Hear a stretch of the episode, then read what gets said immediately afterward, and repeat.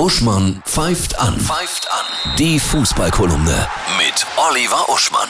Hallo Oliver, ich grüße dich. Hallo Cedric. Ja, es ist Länderspielpause, ne? Aber das Thema der Woche war dann ja doch eigentlich erstmal der Rauschmiss von Union-Trainer Urs Fischer.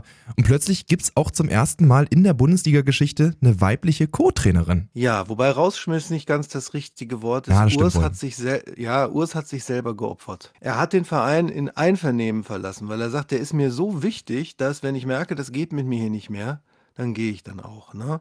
Und in der Tat, nachgerückt ist Marco Grote Trainer der U19 und automatisch dessen Co-Trainerin Marie-Louise Eta, die somit die erste Profi-Co-Trainerin der Bundesliga-Geschichte ist.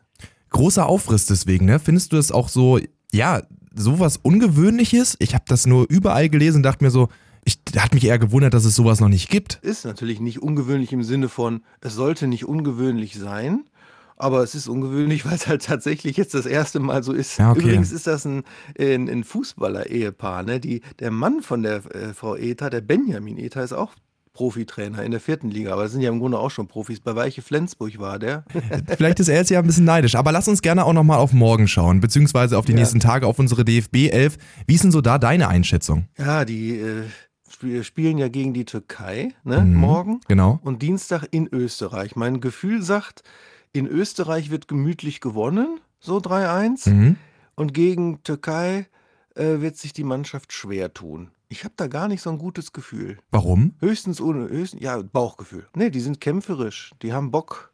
Bin mir immer noch nicht so sicher, ob die deutsche Mannschaft das in Spielen, in denen es um nichts geht, so entschlossen möchte, wie es in äh, der Südamerika-Reise der Fall war. Aber ganz ehrlich, jetzt muss sich doch jeder mal reinhauen, damit man auch den Platz für die EM bekommt. Also wenn da sich morgen und auch am Dienstag Mhm. da in Österreich keiner voll reinkämpft, dann ist bei mir auch irgendwann, muss ich ganz ehrlich sagen, der Geduldsfaden dann vorbei, wo ich auch sage, Leute, ihr habt doch wirklich nicht verstanden, dass wir nächstes Jahr eine Heim-EM haben. Aber Das gut. wäre aber witzig, wenn, wenn so Deutschland-Fans so, einen riesigen, so ein riesiges Seil in der Kurve aufspannen würden, den Geduldsfaden, und den, um den zu symbolisieren, anstatt Fahnen. Wäre das nicht mal eine Aktion? Wäre eine Aktion. Also wenn ihr es morgen im Stadion sehen solltet, ihr habt es als erstes hier gehört. Dank dir, Oliver. Ich hoffe, dein Bauchgefühl stimmt für morgen zumindest nicht. Ich wünsche dir aber ein schönes Wochenende. Ja, dir auch. Danke.